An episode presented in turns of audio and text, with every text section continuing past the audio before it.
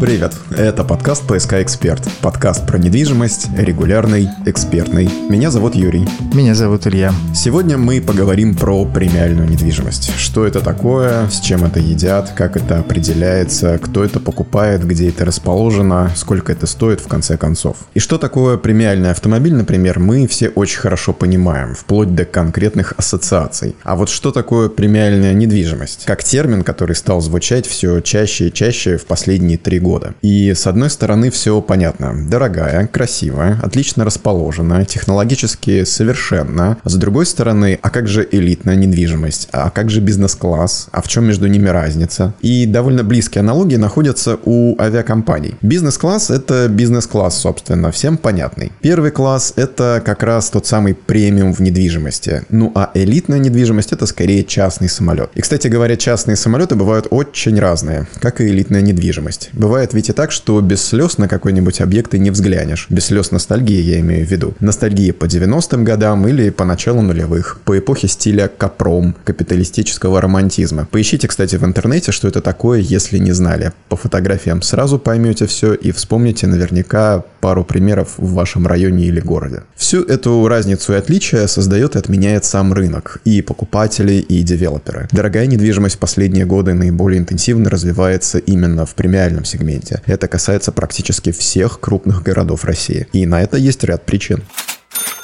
Тот самый бизнес-класс, как термин, постепенно уходит из массового потребления. Как известно, классификация объектов недвижимости в России существует довольно условно. Перечень критериев, соответствие которым позволяет э, отнести объект к одному или к другому классу, складывались годами на лучших практиках, которые применяли девелоперы жилых проектов различных сегментов. Официально закрепленного перечня требований к объектам разной классности не существует, поэтому класс объекта скорее формируется возможностями девелоперов и запросами со стороны покупателей. Коль уж мы коснулись примера с авиации, то там такой же принцип. Требования есть к технической части, а вот количеству кресел, шагу между ними, меню, залом обслуживания, количество языков, которые знают бортпроводники и тому подобное, нормативных требований нет. Это остается прерогативой авиакомпаний, которые конкурируют этими параметрами друг с другом. Поэтому, с одной стороны, возникают своего рода потребности в свежих названиях для сегментов, которые, как мы уже выяснили, с НИПами и ГОСТами не определяются. Бизнес-класс – это термин, по большому счету, из первой половины десятых годов, и это нормально у каждого времени времени свои герои, свои ориентиры. Но истинная причина роста популярности сегментов премиум и соответствующего термина в том, что проекты бизнес-класса тянутся в премиум, дорабатываются, улучшаются, чтобы соответствовать ожиданиям и уверенно конкурировать с другими. У премиальной недвижимости сложился потенциал аккумулировать лучшее из бизнеса и разумное из элитной недвижимости. Например, планировки в премиальной недвижимости, конечно, в среднем больше и намного разнообразнее, чем в бизнес-классе. И пентхаусы встречаются. Но все же площади, скажем, по 400 и больше квадратных метров, мраморные лестницы, фонтаны в холлах и прочие причуды в премиуме не встретишь. А вот свобода планировок, инженерная начинка по последнему слову, виды, ландшафтные дворы, дизайнерские холлы, собственный фитнес и многое-многое другое обязательно будет. А что там с расположением? Разумеется, просто так расположением дома сегодня мало кого удивишь. Хорошее расположение – это обязательный параметр для премиальной недвижимости, но сам по себе далеко недостаточный. Если говорить об элитной недвижимости со всеми ее историческими вводными, то в данном случае локация – это очень консервативный параметр. Например, элитный особняк должен быть на Крестовском острове, а то и на Каменном. Если если говорить о Петербурге. Цена запросто может улететь за полмиллиарда, а то и за миллиард, но ввиду отсутствия альтернатив она в принципе так и складывается. Покупатели премиальной недвижимости на расположение смотрят несколько иначе. Во-первых, они не стремятся к статусу ради статуса, но к стилю и удобству во всех отношениях стремятся. Хорошей иллюстрацией являются состоятельные люди, так называемые новой волны. Они могут вполне демократично одеваться, ездить, конечно, на хорошем, но не на каком-то коллекционном автомобиле, предпочитать сдержанный дизайн в интерьерах, но с безупречными материалами и так далее. Локация в данном случае является составной частью в выборе общего. Во-вторых, современный дом премиального класса представляет собой прежде всего расширенный исходный набор параметров. Насколько будет в нем удобно сделать систему климат-контроля? Достаточно ли электрическая мощность на каждую квартиру? Насколько хороши окна, большие или дверные проемы? Как оборудован паркинг и система доступа на территорию дома? А есть ли зоны отдыха во внутренних дворах и Wi-Fi? И так далее и тому подобное. В-третьих, насколько архитектура и планировки дома исключают его моральное устаревание. В Петербурге найдутся десятки примеров зданий, вы наверняка их знаете, построенных и реконструированных в прошлое десятилетие как элитные жилые дома. Не все, но некоторые из них, как объекты недвижимости, со временем утратили свой элитный статус, лоск и даже несколько подешевели. Логично, что никому не захочется вкладывать деньги в объект, который лет через 10-15 начнет терять свою ликвидность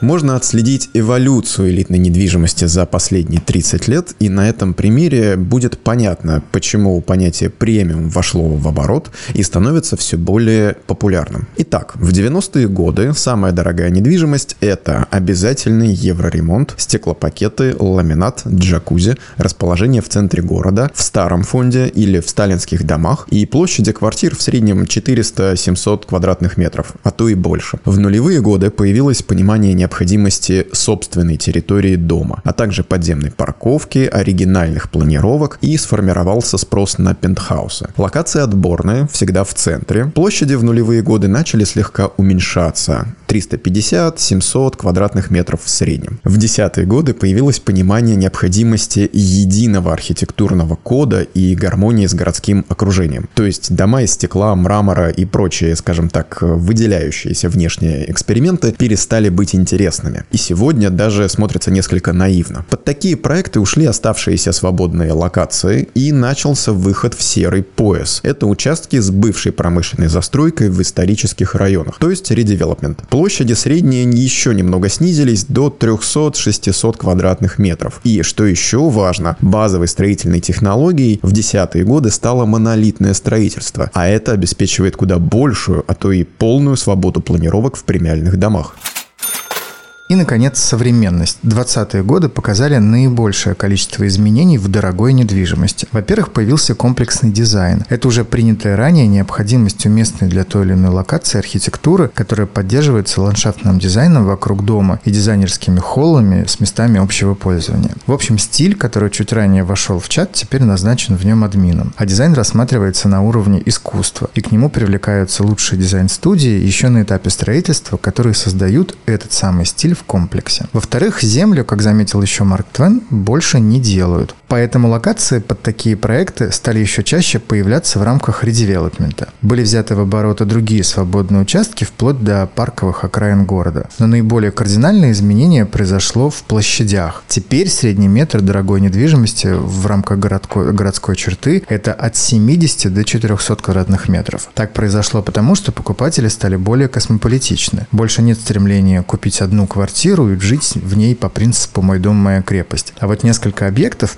подчас и в разных городах, каждый из которых по-своему хорош и выполняет свои функции, это современный подход к покупке дорогих метров. Отсюда логично, зачем в таком случае нужно несколько крупноформатных квартир. Вот и средний метр начал уменьшаться.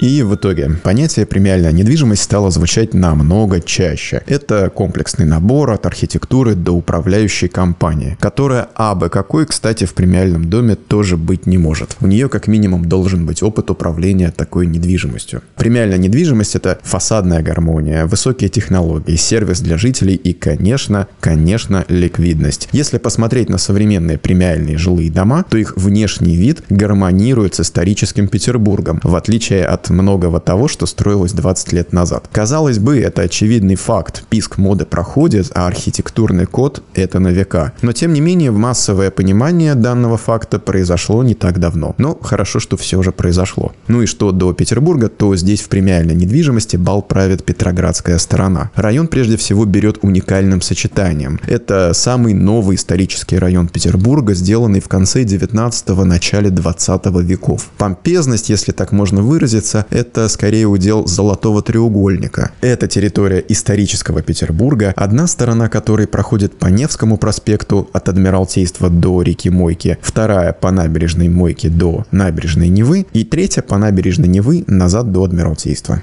Петроградская сторона – это, пожалуй, самый европейский район города. Наиболее разнообразный, в то же время гармоничный. Исторически модный район. Так сложилось, что здесь всегда стремились селиться люди, что называется, продвинутые, вне зависимости от того, чем они занимаются по жизни. Хоть бизнесмены, хоть актеры. Словом, Петроградская сторона отличается внешне и отличается внутренне. Здесь премиальность заложена исторически. И, пожалуй, добрая половина открыточных видов Петербурга будет именно на Петроградской стороне. Дома, которые строятся здесь, остаются востребованы остаются в цене, поскольку сам район, что называется, на стиле, и дома этому стилю соответствуют. На Петроградской стороне новые проекты – большая редкость. Чем дальше, тем больше под строительство вовлекаются локации, на которых раньше что-то было. Старая коммерческая недвижимость, дореволюционные заводские корпуса и тому подобное. Главное, что расположение остается хорошим. Группа компаний ПСК перезапустила в новом статусе целый квартал на набережной реки Карповки рядом с Каменноостровским проспектом на Петроградской стороне. Здесь строится и к концу 2023 года уже будет сдан в эксплуатацию премиальный комплекс «Северная корона». Он на 250 метров протянулся вдоль набережной Карповки. Это уникальный параметр, определяющий очень большое количество видовых квартир. Других подобных домов на Петроградской стороне просто не строится. Один из трех дворов Северной Короны, центральный, является и курданером, открытым к набережной и Геслеровскому мосту через Карповку. Курданеры – это историческая фишка Петроградской стороны. Практически все яркие дома из перечня архитектурного наследия этого района щеголяли своими курданерами как частью архитектурного стиля. Ну и стиль Северной Короны, разумеется, аутентичен Петроградской стороне. Это модерн. Фасады Северной Короны, как современного дома, конечно, не стремятся повторить один в один архитектуру начала 20 века. Но сдержанные цвета, натуральный камень, камень, кстати, добыт на Урале, его текстуры и фасадные декоры абсолютно точно определяют Северную Корону в категорию модерн. И поскольку Северная Корона фактически формирует облик этой части квартала у Каменноостровского Покровского проспекта и части набережной, архитектурная составляющая здесь ответственна. Облик этого комплекса зданий, разумеется, оценивался градостроительной экспертизой на городском уровне и получил положительное заключение.